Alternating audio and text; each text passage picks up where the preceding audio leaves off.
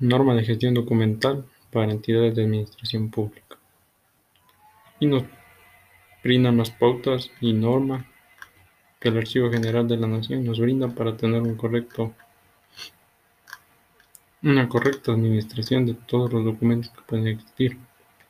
Se, se definen en diferentes capítulos. El primer capítulo nos habla de los alcances y principios generales de la norma técnica, dividiéndolo en varios artículos como el de objeto, definiciones de abreviaturas, entre rector, principios generales, el Sistema Nacional de Gestión Documental y Archivo, del ciclo vital de los documentos, de la política institucional en materia, de la procuración de recursos. El capítulo 2 trata del sistema institucional de la gestión documental y archivo.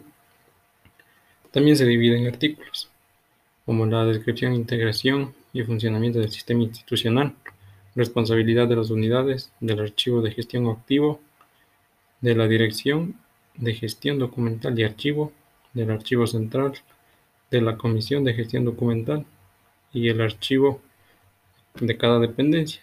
También nos habla del archivo intermedio y del Archivo Nacional del Ecuador.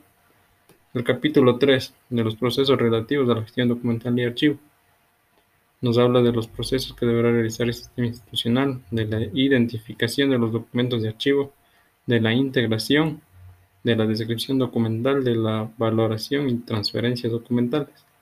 El capítulo cuarto de los documentos electrónicos de archivo nos brinda las características, la gestión, el sistema informático integral de los documentos de archivos, la conservación a largo plazo, la digitalización y el tratamiento de medios audiovisuales.